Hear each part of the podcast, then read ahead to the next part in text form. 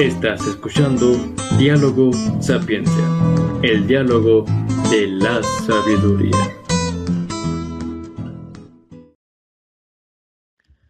Hola, ¿qué tal? Bienvenidos a un episodio más de Diálogo Sapiencia, el diálogo de la sabiduría. Los saluda su amigo Jerry Sierra desde Chihuahua, Chihuahua, y me acompaña mi querida amiga Montse Rojano. ¿Cómo estás? Hola Jerry, me encuentro muy bien, muchas gracias. Y a los que nos están escuchando, muchas gracias por acompañarnos.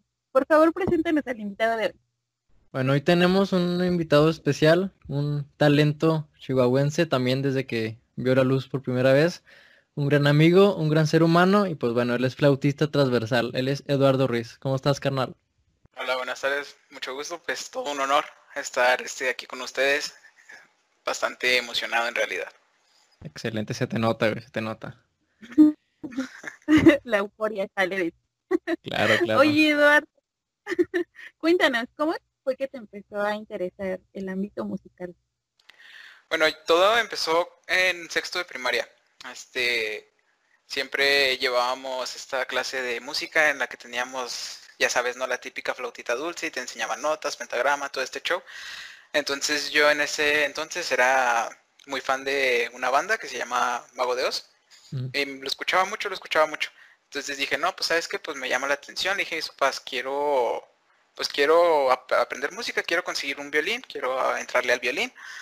Y me dijeron, no, pues Simón, nomás dame chance, este, pues un hermano mío tiene un violín, le voy a decir que si me lo puede prestar, pues para que vayas viendo qué rollo. Entonces pues yo ya en este show me empezaba a meter ahí ya YouTube, ¿no? De cómo empezar en el violín, bla, bla, bla, cosillas así. Pero pues cuando llega el violín, este, pues no lo uso, ¿no? O sea, lo dejo así como que un poco apartado, lo agarro de vez en cuando, así súper, pues sí, ¿no? Así ya muy, muy rara vez lo agarraba. Obviamente no sabía tocar nada, no sabía agarrarlo, ni el arco, ni nada. Entonces pues se dieron cuenta como que lo dejé muy así, muy apartado. Y yo descubrí una canción que se llama El Flautista. Mucha gente piensa que es de Mago de Oz, pero en realidad es de, de Ñu, así se llama el grupo, Ñu, como... Ñu. Como, Ñu. Ñu. Ajá, es como, eh, hay un animal que se llama así de hecho.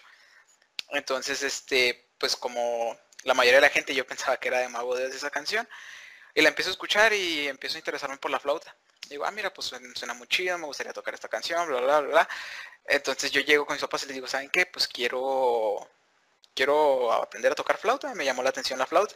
Pero pues como ya había dejado apartado el violín una vez, este, mis padres me decían, ¿estás seguro? Y qué rollo, que lo otro. Y yo, sí, sí, sí, sí, siempre fregando que sí. Entonces para, para la graduación de primaria, este, una maestra de música que tenías en ese entonces, que lamentablemente no recuerdo su nombre y no saben cómo me duele no recordar su nombre. Porque ella me dice, ¿sabes qué? Mira, existe esta escuela de música, se llama SEM, ya me dice dónde está ubicada. Y yo le digo a mis papás, les digo, mira, pues está esta escuela, este, pues no sé si quieran ir a ver qué rollo, ¿no? A ver cuánto cuesta, todo esto, porque la enseñanza musical tiene mala fama de ser muy cara en cuestión de conservatorio y todo ese show. Entonces, pues bueno, mis papás este, fueron, yo seguí este, con esta maestra, nos puso una cancioncita para la graduación, y se llega el día de mi graduación. El día de mi graduación mis papás me sorprenden y me dan un regalo. Y este regalo es mi primer flauta transversal. Este, yo no la esperaba. En realidad yo no la esperaba, yo no sabía qué esperar porque pues todo indicaba que no me la iban a regalar, ¿no? Que no íbamos a poder este, comprar algo para, para que yo pudiera empezar. Eh, no les voy a mentir, ese día la recibí, lloré, la, la vi y fue amor a primera vista. Sí, cómo no. Este, entre algunos músicos tenemos esta idea digo, porque yo sé que no soy el único, de que por más romántico cursi que suene, el instrumento lo elige a uno. Entonces, este, pues yo vi la flauta y supe que era lo mío. Entonces, este, pues así, así fue como nació mi amor hacia la música. Entonces, inicias a estudiar música en el SEM, o sea, después de la, de la primaria, luego, luego entras al SEM, en ese periodo antes de entrar a la secundaria, o dentro de la secundaria ya entras al SEM. Eh, entrando a secundaria, yo empecé este, a tocar este, con, así con pequeños tutoriales de YouTube, empecé a ver cómo eran las notas, cómo se posicionaban y todo el rollo. Este, en la secundaria había cinco grupos y de estos cinco grupos, si mal no recuerdo, nomás a los al, A y al, al, B o algo así les daban este se dividían los talleres en grupos Entonces el caso es que en el grupo en el que yo estaba no daban música.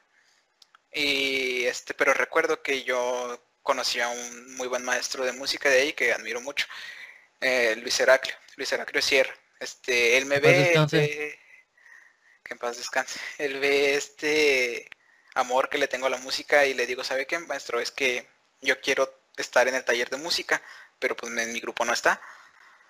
Entonces el maestro Luis Heraclo con, mueve hilos, ¿no? Por así decirlo, y logra que me cambien de salón para que me puedan dar este taller de música. Estando ahí con él, él me invita a un grupo que tiene, que tenía, que se llama Alcon Peregrino. Ahí fue donde yo empecé, como quien dice, a tocar, este, pero casi al mismo tiempo entré al SEM. Este, unos dos, tres meses después, yo entré al SEM, si mal no recuerdo, entre agosto y septiembre, por ahí del 2013. Entonces podría decir que mi iniciación musical pues empieza casi juntos, la entre la secundaria y el, SEM. Y dentro de ese grupo, eh, bueno, tú estabas en el E, ah, no, no dijiste, bueno, pero yo sé que estabas en el E. Este, ¿qué experiencias tuviste dentro de ese, de ese grupo Halcón Peregrino? Bueno, primero me daba un poco de pena tocar con la flauta transversal porque pues ustedes saben, no era un novato, apenas sonaba, son sonido sucio, cosillas así. Entonces empecé con la flauta dulce. El, maestro, para ese entonces yo consideraba que su música era un, algo peculiar, ¿no? Era música que nunca había escuchado. Este, pero música, pues él hacía que fuera bastante versátil, porque este maestro aceptaba cualquier instrumento y encontraba la manera de acoplarlo a lo que nosotros tocábamos. Entonces yo recuerdo que, que él, siempre, él siempre creyó en mí. Entonces, este, él me alentaba, me pasaba, en este entonces yo apenas estaba aprendiendo a leer partituras. Entonces él, por facilidad, nos pasaba las notas de las canciones escritas, las puras notas.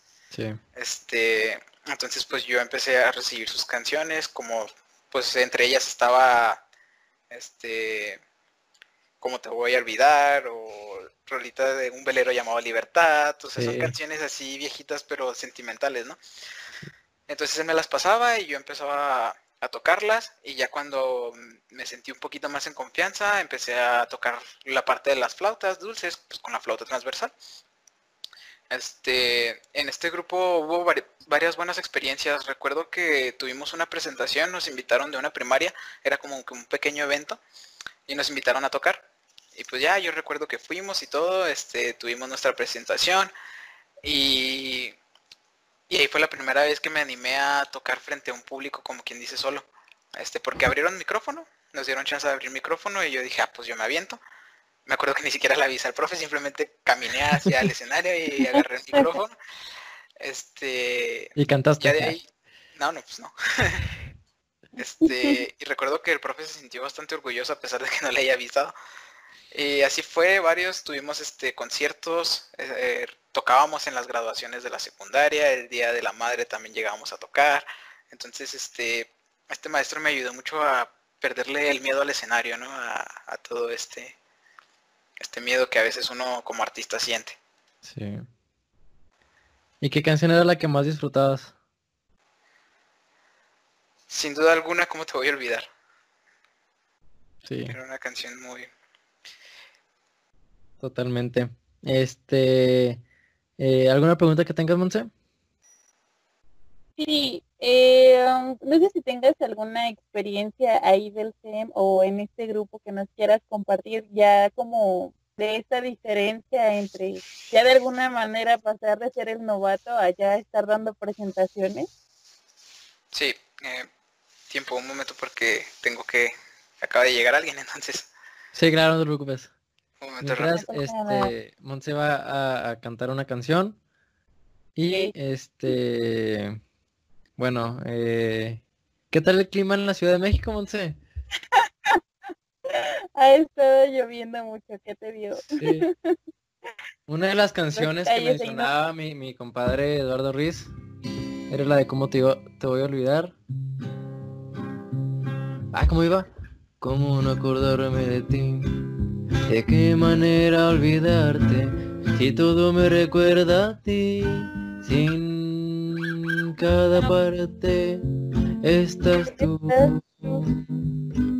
Si en una rosa estás tú, si cada respira estás tú. Ahí está. Listo.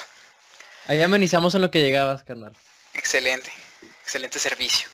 Regresamos eh, sobre tus experiencias ya dentro del SEM y la diferencia ya de estar en Arcón Peregrino y ya a una orquesta ya más en forma.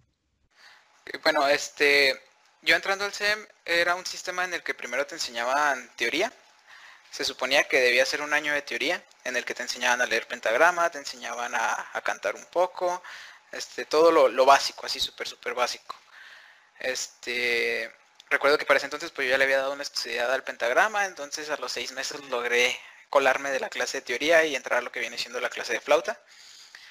Eh, flauta éramos alrededor de, de 10 a 15 niños, porque pues realmente éramos niños en ese entonces, este, en el que la dinámica de ahí era que el profe te conseguía un método, es, este, es un libro de estudio, a los cuales se les llama métodos, con los que te los daba y el profe te decía, ¿sabes qué? Quiero que estudies esto.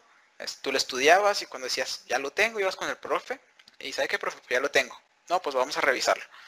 Y ya tú tocabas, como quien dice, para el profe y el profe te lo revisaba y te decía, ¿sabes qué? Está bien, está mal, estudiarlo otro rato. así se manejaba. Entonces, ya cuando tú agarrabas un poquito más de nivel, te mandaban a lo que es a la orquesta. Eh, en el SEM existían, en ese entonces eran tres orquestas, que era la orquesta infantil, que era para los niños más pequeños que apenas estaban aprendiendo a tocar, la Moncayo, que era para intermedios, y la juvenil, que ya era la orquesta más pro de, pues, de la escuela, ¿no?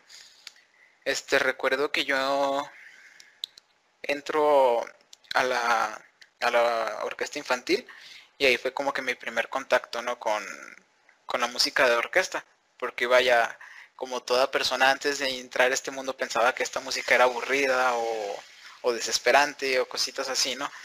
Entonces recuerdo que yo entro a la orquesta, empiezo a ver este de qué se trata, empiezas a... Fíjate que la posición de las flautas en la orquesta es algo que siempre me ha gustado mucho, porque, bueno, para si hay alguien que no sepa cómo se distribuye la orquesta, se sientan las, está el director, que comúnmente es conocido como la persona que está moviendo las manos, se están todas las cuerdas a su alrededor, y luego atrás de las cuerdas están las maderas. En primera fila estamos las flautas. Ya detrás de nosotros están los metales y lo que viene siendo la percusión. Entonces, como quien dice, la flauta está en el centro de la orquesta. Y es un lugar muy chido, porque ahí puedes escuchar todo bastante bien, ¿no? Entonces yo empiezo a escuchar todo, empiezo a ver cómo funciona, todo lo, todo lo que conlleva estar en una orquesta. Y empiezo a sentir este, este cariño, este amor hacia lo que es la música, ¿no? Entonces, este, pues sí es un cambio bastante diferente a estar tocando en una rondalla donde hay de todo, guitarras, un poco de percusiones, este, flautas dulces, flautas transversales, allá una acordeones, Saludos a una orquesta en forma, ¿no? Entonces, este, son experiencias muy diferentes, pero ambas maravillosas experiencias. ¿Y fue, fue difícil eh, ya involucrarte dentro de la orquesta o, o no? Fíjate que más que difícil el problema era entre mismos músicos, porque la flauta es, es un instrumento en el que hay mucha competencia. Este, bueno, o al menos en esta escuela, ¿no? Yo veía que los violines o las cuerdas en general le tenían miedo a ser de los primeros, ¿no? A tocar solos o cositas así. Dejaban que los que estaban enfrente lo hicieran y decían, ellos lo hacen y yo toco aquí lo mío. Y acá en, las flautas al menos siempre fue como que yo quiero ser el principal, yo quiero tocar los solos, yo quiero estar aquí. Entonces, más que adaptarse al, a la orquesta, fue más bien eso, ¿no? O sea, porque en realidad adaptarse a tocar en una orquesta, al menos así de principiante, que es muy diferente a una orquesta profesional, este no es tan difícil. El, tú nomás vas, te sientas, eh, ves la partitura, la estudias, y sigues al director, porque pues en realidad el director te va marcando, tú vas viendo todo, eres este un niño que apenas está aprendiendo, ¿no? Entonces no te pueden exigir así como que, no, mira, es que tienes que escuchar a los violines, te tienes que afinar con ellos, bla, bla, bla. Entonces, realmente en infantil tú vas y tocas, ¿no? Como salga. Sí. Claro que ahí están los profes, ¿no? Que te van guiando, te van ayudando a que suene bien, pero así que digas que eran difícil adaptarse a ese tipo de trabajo, no, en realidad era algo que disfrutaba, ¿no? O sea, yo quería ir al CEN para ir a tocar a la orquesta. ¿Y a qué crees que se debe? Ah, perdón, perdón. ¿Y cuál ha sido tu mayor reto o tu mayor dificultad personal hacia con la flauta? ¿O siempre fue algo, fue un talento que se te fue dando solo? ¿Tú qué piensas?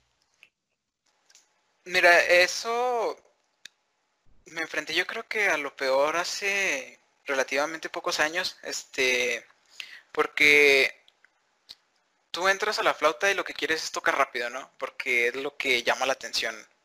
Entonces, el mayor reto personal que yo he tenido es este, cuando se trata de tocar cosas lentas o movimientos expresivos o cositas así, este, siento que ha sido el mayor reto.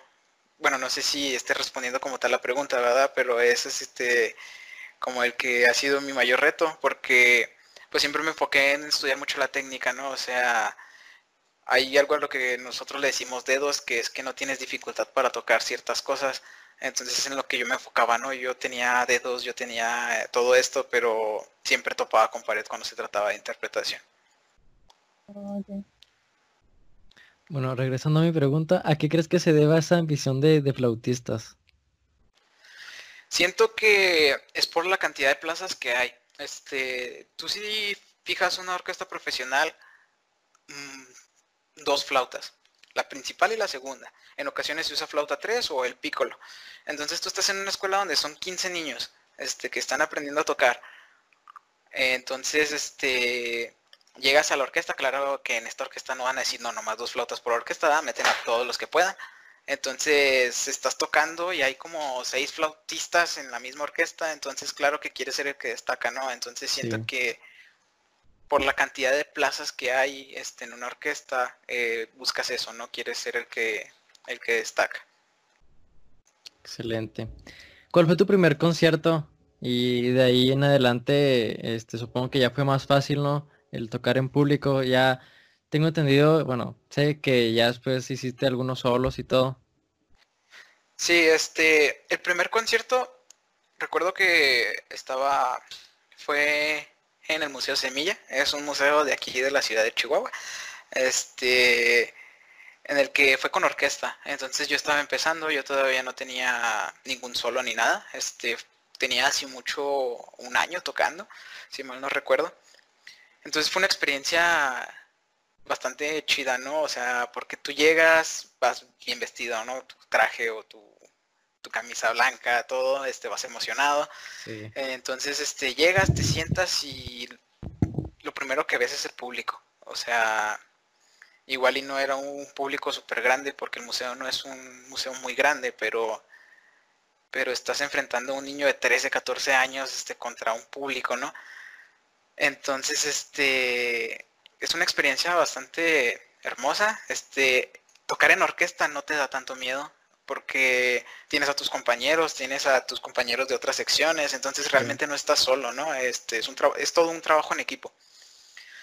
Por lo cual es, eh, es una, te digo, una de las experiencias muy, muy hermosas. Este, ya después, esa semana fueron como tres, cuatro conciertos que habíamos estado preparando. Después de esto, la subdirectora de ahí de la, de la escuela crea una camerata, lo que le llama camerata instrumental. La forma de puras cuerdas, lo que viene siendo violines, violines segundos, violas y chelos y bajos. Para esto, la maestra un día me dice, ¿sabes qué? Quiero hablar contigo. yo como que, pues, ¿qué hice mal? Digo, es la subdirectora de la escuela, ¿no? Sí. Entonces me dice, ¿sabes qué? Quiero que toques como solista con nuestra camerata. Y pues yo, yo muero de nervios, ¿no? Pero de emoción al mismo tiempo, porque es la primera vez que tengo oportunidad de tocar como solista, ni siquiera sabía que era un solista. Este, me doy cuenta que en la camerata no hay cuerdas. yo lo que pensé cuando me dijo que tocara con ellos, dije, ah, pues va a querer que toque con ellos como en la orquesta, ¿no? Dije, pues va a estar raro, puras cuerdas y una flauta, pero pues bueno. Ya después me doy cuenta, me dice, ¿sabes qué? Quiero que toques La Tempestad eh, de Vivaldi. Y yo, pues bueno, vamos a verla. Y me doy cuenta que en realidad es un concierto para flauta y orquesta, ¿no? Entonces eres la voz principal. Sí. Ah, me emociono mucho, me da muchísimo miedo, pero una vez que llegas tú a los ensayos, porque ensayábamos en un auditorio, entonces simulaba bastante bien lo que es un escenario, ¿no? Entonces tú llegas, tú llegas, te afinas todo el show, pones tu atril, que me, esto me daba mucho miedo porque el atril estaba atrás del director, en realidad yo no estaba viendo al director, es como los solistas, los solistas, a veces los solistas son el director y a veces no lo ven, porque el solista sobresale, sobresale de lo que viene siendo el director y la camerata. Entonces yo llego y veo que el director está atrás de mí y digo, pues cómo va a seguir el tiempo, ¿no? Si no lo veo. Aquí es cuando me doy cuenta que en este tipo de música, que es música solista, obviamente tú tienes que tener tu tiempo marcado, tú lo conoces, ¿no? Lo interiorizas y todo. Pero el director de alguna forma pasa a segundo plano, ¿no? El director empieza a seguir al solista, porque vaya, su nombre lo dice, ¿no? Es un solista. Recuerdo que empiezo a ensayar con ellos, empiezo a tocar yo este mis partituras con mi flauta, un niño de 15 años, ¿no? Tocando ah, por primera vez un concierto de solista, pues claro que estoy emocionado, pero aterrado. Entonces se llega el día del concierto. Este concierto fue en se llama la quinta, es una quinta, se llama Quinta Gameros, también está pues, aquí en la ciudad de Chihuahua. Es una quinta construida hace muchos años al estilo francés. Entonces tú entras y pues ves la gran diferencia, ¿no? Que es este esta quinta que pues también la cuentan como museo. Recuerdo que aquí el, el más grande miedo que tuve fue que el público estaba así mucho a dos metros de mí porque no es un auditorio, no es un teatro, no tienes el escenario encima, arriba, o sea, el público estaba a dos metros de ti sentados en las sillas. Entonces, pues se llega mi turno, obviamente no era el único que iba a tocar, ¿verdad? Pero se llega mi turno, salgo, eh, pues igual me afino y todo el show, y empieza, empieza mi concierto. Era una mezcla de nervios horrible, pero pero lo disfrutas, o sea, aprendes a disfrutarlo. Y esta fue la primera vez que yo conecté como tal con la música. Este, yo siempre había tocado música, me había gustado mucho, la disfrutaba, pero en este concierto eh, fue tal el nivel de concentración y tal el nivel de unión con la música que que el público desapareció. O sea, les prometo que yo no estaba, yo no veía al público. Para mí el público no existía y no porque no quisiera que existiera, de hecho la camerata también dejó de existir, fue un punto en el que nomás éramos la música y yo. No, no estaba pensando en que la música la estaban haciendo músicos atrás de mí, ¿no? O sea, la música se convirtió en música y yo acompañando la música y como si fuera una fusión astral, ¿no? Por así decirlo, es que la verdad es que no sé cómo explicarlo. Sí. En el que los errores de dedo o las o así cositas, este, una nota falsa o cosas así dejaron de importar porque en los conciertos siempre hay errores. O sea, somos humanos y es muy difícil que algo salga a la perfección. Tienes que ser un genio para que salga a la perfección. Y muchas veces los errores no los olvidas durante el concierto y van siendo como piedritas que te vas poniendo tú mismo y vas cada vez cometiendo más errores por pensar en los errores pasados. Pero este concierto fue diferente, o sea, yo cometía un error y dije, bueno, ya pasó, que sigue.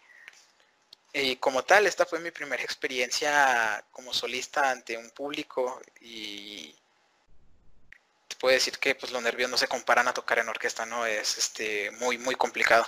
Sigues teniendo el apoyo de toda la orquesta y del director, ¿no? Sigues siendo un equipo. Pero pues estás enfrente tú. Tú eres lo primero que ven y tú eres a lo que van a escuchar.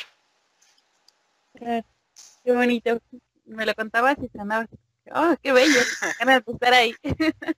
Cuando tengas alguna presentación en, un live, ahí nos invitas para poder ver. O, lo grabo yo y luego ya lo ves tú. Sí, pero estaría muy bueno. Oye, y si no estuvieras tocando la flauta transversal, ¿qué instrumento te verías tocando? Fíjate que un tiempo intenté tocar el saxofón. Ah, lo tocó muy bien, este, lo tocó muy bien. Fue algo que me llamaba mucho la atención. Pero pues vuelvo a lo mismo, ¿no? Como que el instrumento lo elige a uno. Entonces creo que sí puedo tocar el saxofón. Soy muy amante del sonido del cello. Eh, de las cuerdas es el que más me gusta. Entonces, si tuviera que elegir otro instrumento, es posible que agarrara el saxofón o quizás el cello. Excelente. Cuéntanos de, de uno de los viajes que tuviste. Te fuiste a Toluca, ¿no? Dentro del SEM. Sí, esto fue reciente, fue en el 2018. Este, bueno, tengo que platicar algo antes para entrar un poquito más en contexto. Sí, adelante. Yo entré a una preparatoria técnica sabiendo que quería estudiar música, pero yo quería conocer ambos puntos de vista, quería conocer el peso de cada uno. Entonces yo entré a esta escuela técnica, es un Cebetis, y aquí fue como que el parteaguas, ¿no? Porque yo he estado terminando mi carrera en el Cebetis, tenía que era una expo prototipos. Nosotros habíamos desarrollado un proyecto que teníamos que presentar en una exposición. Pero en la misma semana de que se presentaba la exposición, se, realizó el tercer encuentro internacional en Toluca, el encuentro de orquestas. Es, esto lo organizan algunas ciudades, en este caso fue Toluca. Toluca manda la invitación a todo el país y a algunos, otros países como de Latinoamérica, eh, Colombia, Argentina, cosillas de ese tipo de países de habla hispana. Entonces la directora me dice, ¿sabes qué? Hay este encuentro. ¿Quieres ir?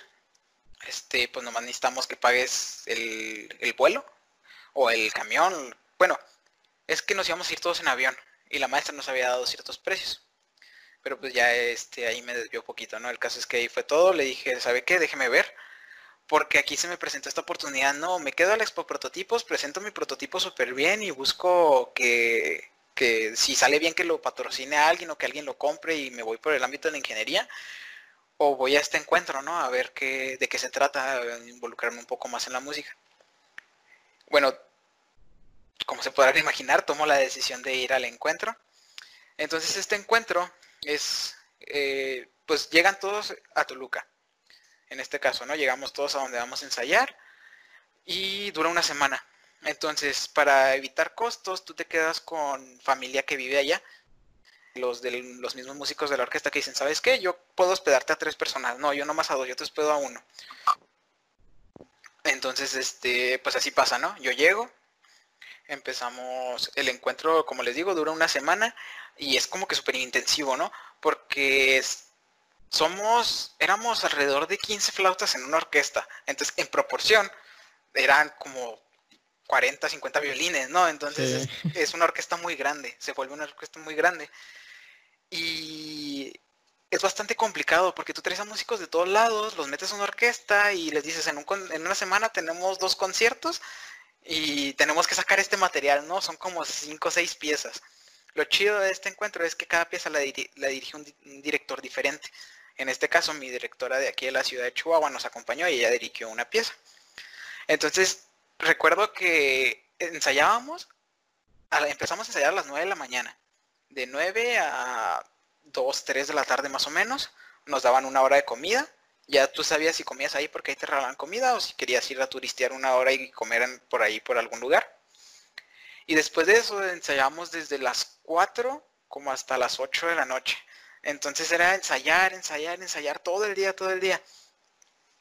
Pero es una experiencia muy padre a lo mejor no es una experiencia que te va a ayudar a crecer técnicamente en tu instrumento porque no hay clases personalizadas, en realidad nomás vas a tocar a la orquesta, pero te ayuda a conocer músicos de otros lados, ¿no? Te ayuda a hacer conexiones, y sobre todo te ayuda también a calar más o menos el nivel que hay, ¿no? Porque tú dices, ah, mira, pues este chavo de esta orquesta toca más o menos así, qué tan lejos estoy, qué tan arriba estoy, o ahí nos damos, o para ver también, ¿no? Para probar tu nivel.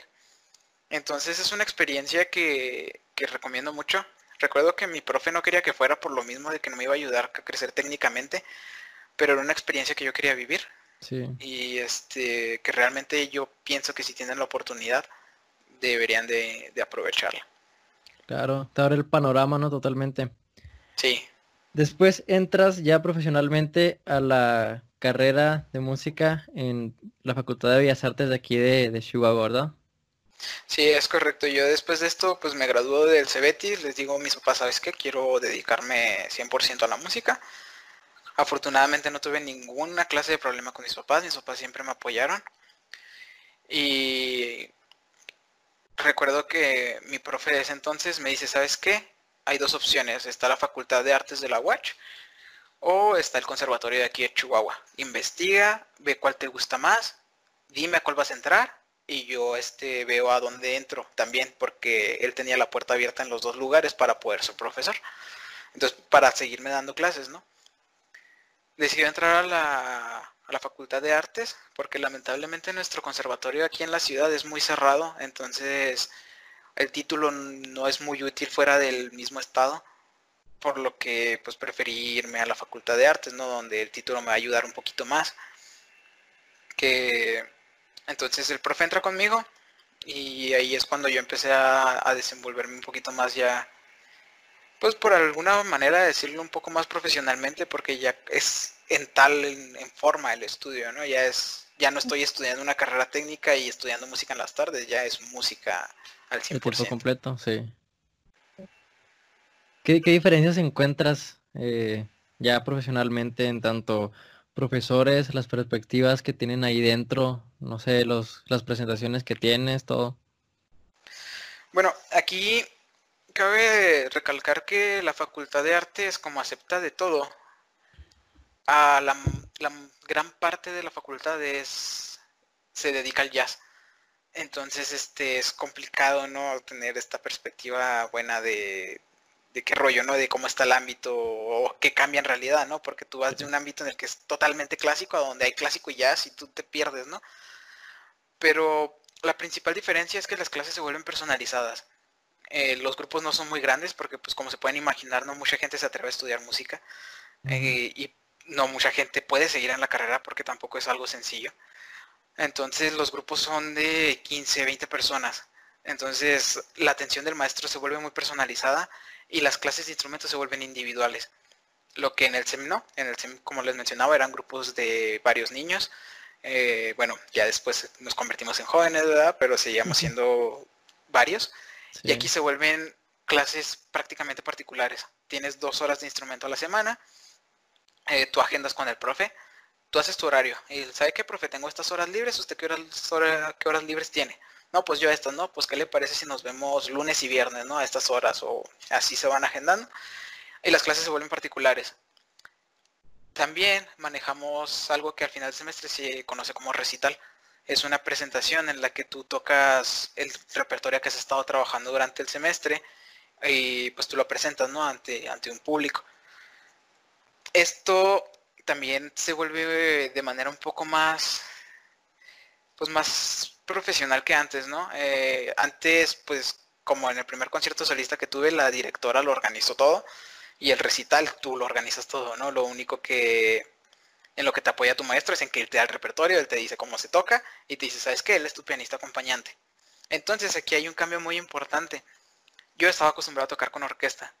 Ah, llegué a tocar un par de veces como solista con la misma camerata que les comentaba, pero yo estaba acostumbrado a que me acompañaran cuerdas, ¿no? Y un director cuando llego a la, facultad, me dicen, ¿sabes que el recital es entre tú y el piano?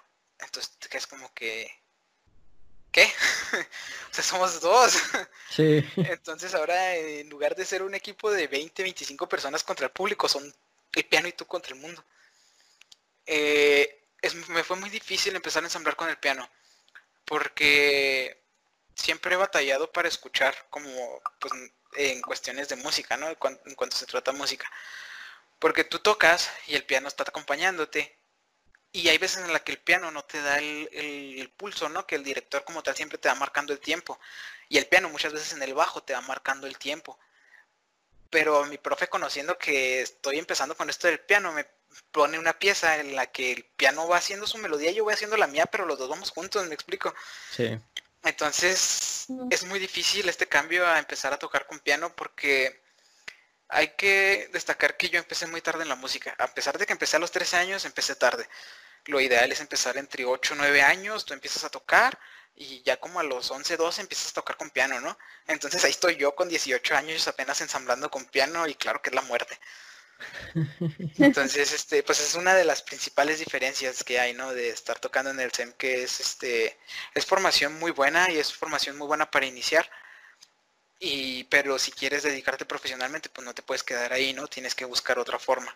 Entonces es más este amateur, como se podría decir. Te digo, reitero, es una escuela increíble, pero no es una escuela profesional, profesional en el ámbito de que ya crea al artista, ¿no? No como alguien, yo salgo del SEM y ya soy licenciado, ¿no? Este, tú puedes estar todo el tiempo que quieras ahí, pero no te van a dar un papel de que eres licenciado, ¿no? Sí. Entonces aquí es cuando son esos principales cambios, ¿no? En que ya acá te estás formando como tal. Ah, Oye, ¿y cuáles son tus planes a futuro ya desarrollándote profesionalmente? ¿Qué has pensado sobre eso? Bueno, el, el desarrollarse como músico al norte del país es algo muy complicado. Este, si la ciudad de Chihuahua es una ciudad muy industrializada, muy maquilera. Claro que si tú quieres estudiar una ingeniería aquí, tienes unas escuelas perfectas para eso, ¿no? Entonces yo tengo intenciones de estudiar fuera. Eh, a finales de, este mes, de hecho, a finales de este mes voy a presentar examen de admisión en la Universidad de Veracruz, Universidad Veracruzana. Pero a lo largo de mi carrera he presentado varias audiciones. y uno como músico, bueno, pues yo vengo aquí y te platico lo hermoso que es tocar música, pero tienes que aprender mucho a convivir con lo que es el fracaso pues el fracaso no así como que digas, ah, fracaso y ya me morí, ¿no? Porque eh, muchas veces el fracaso es como que una palabra muy fuerte. Entonces yo, por ejemplo, el año pasado apliqué audición a... Es una escuela que se llama Carlos Chávez, es una escuela que se combina con orquesta de la Ciudad de México precisamente, en la que tú tocas en orquesta, pero al mismo tiempo estás llevando la carrera y yo voy y presento la audición. Eh, recuerdo que yo tenía como medio año con la flauta que tengo actualmente, en ese entonces, y era una flauta nueva. No era la mejor flauta, no es la mejor flauta en realidad porque pues una flauta buena cuesta mucho dinero, pero es una flauta buena, o sea, no, no te deja que desear. Eh, entonces, te das cuenta que cuando aplicas esta clase de exámenes, que muchas veces el talento o lo que tú hagas no es tan relevante es algo triste, pero es algo muy cierto. En el que yo llego a esta audición, en lo primero que hace la maestra que está presentando la audición, que va a ser la maestra de flauta en dado caso de que entres a la escuela, me dice, ¿me dejas ver tu flauta? Y yo extrañado, pues se la presto, ¿no? La maestra me la está pidiendo. La maestra la ve, me la regresa y lo primero que me dice antes de que me escuche es, necesitas otra flauta para estudiar en esta escuela, esta flauta no te sirve. Entonces tú te quedas así como que... La golpeaste. ¿Cómo la voy a golpear? Te quedas en shock. Porque, o sea, tú dices, estoy seguro que mi flauta no es la mejor, pero tú no juzgas a un músico hasta que lo escuchas. Claro. O sea, porque si ¿sabes qué? Tocas así porque necesitas una mejor flauta y con una mejor flauta harías algo mejor. O sea, es que de plano no tocas chido, ¿no? O sea, por que te cantes una flauta de dos millones de pesos no vas a hacer nada. Exacto. Entonces, después de que la maestra me dijo eso, obviamente yo ya sabía que no iba a entrar a esta escuela. Claro que siempre está la esperanza, ¿no? Pero yo ya sabía que no iba a entrar a esta escuela. De todas maneras, presento mi audición, este, te sirve como experiencia, sabes cómo está todo.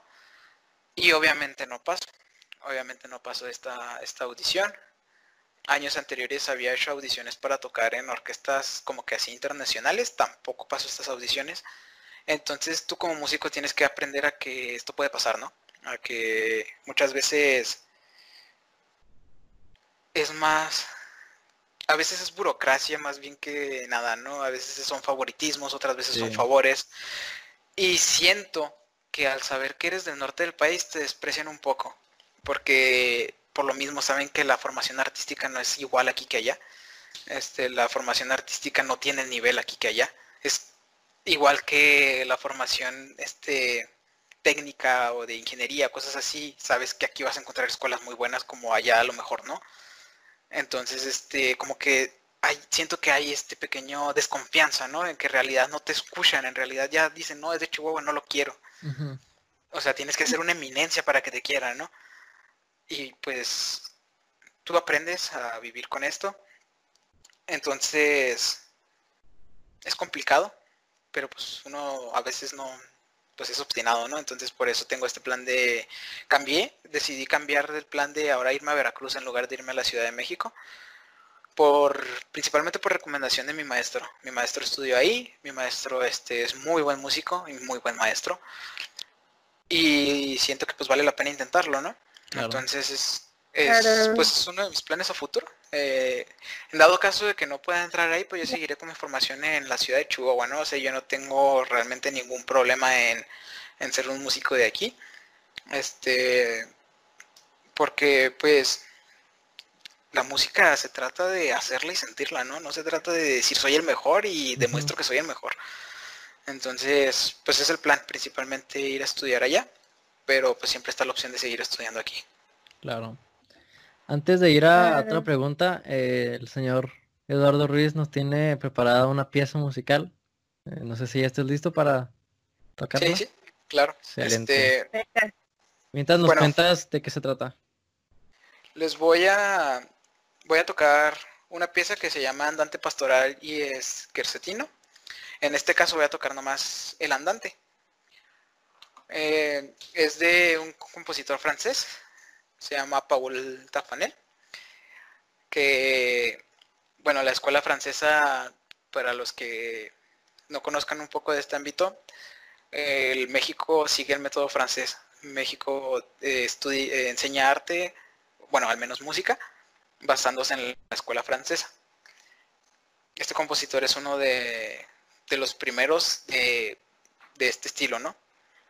Entonces, pues voy a, voy a tocar esta pieza. Es con acompañamiento de piano. Ahorita lamentablemente no tengo acompañamiento de piano, pero de igual forma espero que disfruten.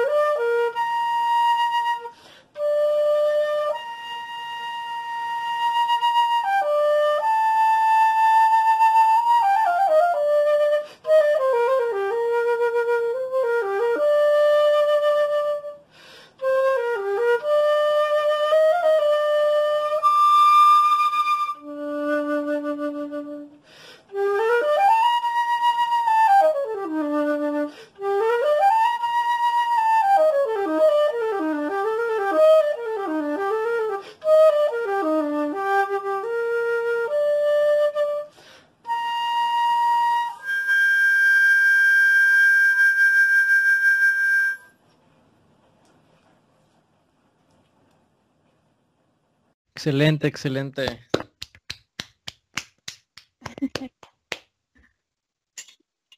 Siempre es un gusto escucharte, carnal, la neta. Pero, pero recuerda que me debes la de Chartas también. Sí, sí te la debo. Oye, carnal, ya para terminar, ¿qué recomendaciones les puedes dar a las personas que están iniciando en la música, eh, precisamente en la flauta transversal o en cualquier otro instrumento, que hayan tenido a lo mejor una mala experiencia, eh, como lo comentabas en un casting que, que, no, que no los aceptaron, alguna escuela que no se quedaron, o a sus padres que los están rechazando, que les dicen, no, es que mejor estudia ingeniería porque pues música pues, te vas a morir de hambre o te vas a drogar o lo que sea, ¿no? Que, que se piense de, la música. ¿Qué recomendación y consejo les puedes dar? Bueno, son, son muchas cosas, ¿no? Eh, primero, dejas de escuchar a la gente. O sea, la gente no sabe lo que te importa, la gente no sabe lo que vale el arte en realidad. Entonces tú no aceptes comentarios de terceros. Si es gente que no conoces, pues más fácil te vas, a poder ignorar sus comentarios. Entonces tú bloqueate, tú bloqueate. Y algo que me, me funciona mucho es te burlas de ti mismo, ¿no? O sea, tú empiezas a va a morir de hambre o cosillas así, empiezas a bromear con eso, que son comentarios que generalmente la gente te hace en forma seria, tú los vuelves una burla. Esto te ayuda a, superarlos, a no tomarles importancia. Sí. E incluso pues tú te, tú así, así aprendes a dejar estos comentarios. Cuando se trata de tu familia, es un poquito más complicado. Eh, pero si tú sabes que quieres estudiar música, si tú sabes que quieres ser flautista, tienes que seguir a toda costa independientemente de si tus papás quieren o no. Yo sé que hay situaciones muy complicadas en las que pues no se trata de solamente decir si quiero y hacerlo, ¿no? Pero en mi experiencia, la mayoría de, los músicos que han hecho caso de, ¿sabes qué? Yo voy a estudiar una ingeniería porque mis papás quieren que estudie eso, no son felices. Entonces, es una profesión bastante complicada, no solo por el ámbito laboral, sino por el mismo entorno social que no, pues sí, ¿no? Que muchas veces no, no acepta o no piensa que es algo esencial o que es algo muy importante. Entonces, si tú sabes que quieres música, estudialo. Si te obligan a estudiar una ingeniería, la estudias, pero buscas la manera de, seguir tocando música, ¿no? Sí. En, caso de que tú seas un músico al que haya tenido malas experiencias, de que te dicen, ¿sabes qué? Pues no toca chido, o no sirves para esto, otras cosas, eh, pues es lo mismo, todos estos comentarios tienes que aprender a, ignorarlos. Por ejemplo, yo en esta audición, claro que me dolió, claro que me dolió que me trataran así, pero es algo que tú sabes que es, puede pasar. Entonces, la música es muy es muy difícil, es complicado y muchas veces te van a decir que no sirves para tocar, ya sea por envidia muchas veces o otras veces porque a lo mejor es lo que realmente piensan. Entonces, no hay nada como como no hacerle caso, ¿no? Yo sé que a lo mejor vas a caer y te va a doler y a lo mejor no tocas en unos dos, tres días, pero siempre tienes que volver y la mejor manera es este siendo constante la música no es algo que hoy toco feo, mañana toco chido, claro que no. La música es algo de años de estudio. Entonces, si alguien piensa que tú no tocas bien, ignóralo, tú sigue estudiando, tú sigue practicando y da lo mejor de ti, porque la música no es algo que se trata de ser el mejor, se trata la música es algo que se trata de interpretar, de tocar lo que sientes, de transmitir. Entonces, claro que es válido buscar ser el mejor, ¿no? Pero yo siento que es más importante poder ser tú feliz y poder transmitir algo a alguien más, aunque sea una sola persona, que enfocarte en ser el mejor y porque muchas veces nomás te vas a estar frustrando, ¿no? Claro. Excelente, excelente, carnal. palabras van a servir mucho para, para esas personas y que es algo con los que nos topamos, ¿no? Al menos con, creo que es algo común con los que estudiamos ciencias sociales o cosas de la artística o en este caso de música, y es como, wow, wow, wow. Entonces ya hasta incluso nosotros hacemos nuestros propios memes, ¿no? Como dice. Y que fumo marihuana y esas cosas. Entonces, no, no se preocupen. Y, y, claro, aprender de tal vez de los errores. O sea, yo pienso, soy de la idea igual que tú, que todo es una experiencia, que todo nos va formando. Y pues a darle para adelante, ¿no? Me da, me da mucho gusto que quieres continuar con esos, con esos planes que a pesar de tu experiencia vayas y digas, no, vámonos con esta oportunidad, o sea, eso creo que está, está muy bien, habla muy bien de que te quiere seguir superando profesionalmente y eso está muy, muy chido. Gracias. Canal, ¿en dónde te podemos seguir? Facebook, Instagram, este, Tinder, no sé, YouTube. Pues mira, actualmente no, no tengo página como flautista, ¿no? Así como Eduardo Flautista o algo así. Pero de igual forma, ah, de vez en cuando suelo subir algunos videos míos tocando ah, ya con pianista eh, en mi Facebook. Mi Facebook me pueden encontrar como Eduardo Ruiz. Este, es fácil de identificar. Tengo una foto mía literalmente con mi flauta, ¿no? De traje y con mi flauta. Entonces, si gustan y si quieren pueden entrar ahí. Ahí tengo un par de videos tocando. Eh, si quieren, es más fácil si me mandan mensaje y yo se los paso porque están ahí perdidos por la biografía. Pero, pues sí, sería ahí. Ya próximamente veré la idea de realizar, hacer una página. En dado caso de que tengan una página, pues yo me contacto con ustedes y se las paso. Excelente. ¿Y por Instagram? Es Instagram tampoco es lo dedico a, mi vida artística, no es más mi vida personal. Pero puede ser también que la gente te quiera seguir en tu vida personal, a lo mejor a alguna chica le gustaste o, chico, no sé. bueno, pues eh, en realidad me pueden encontrar también como Eduardo Ruiz. Este, ahí no tengo una foto como flautista, ¿verdad? Pero ahí lo pueden encontrar de la misma forma. Excelente. Y a ti, mi querida Monse, ¿dónde te podemos encontrar? Por todos lados. Ah, nada más tengo tres redes sociales, Twitter, Instagram y Facebook, como Monte Rojano. Ahí estoy. Excelente. Yo estoy como Jerry Negro Sierra en Facebook, Jerry-Sierra 11 en Instagram y Jerry Sierra en YouTube. Y de la página del podcast nos pueden encontrar en Facebook, YouTube, Spotify y las demás plataformas digitales que no recuerdo el nombre como Diálogo Sapiencia. Así es igual volverles a hacer la, invitación a todos los que nos están escuchando.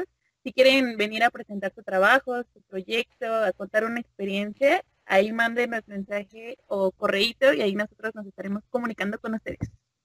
Muchísimas, muchísimas gracias, mi querido Eduardo. Gracias por aceptar la entrevista. Sé que tienes muchas ocupaciones y que fue difícil contactarte y que, que nos hayas brindado tu tiempo. Muchas gracias. Te deseamos el mejor de los éxitos. Y si te vas a quedar, obviamente, en la Universidad de, Zacatecas.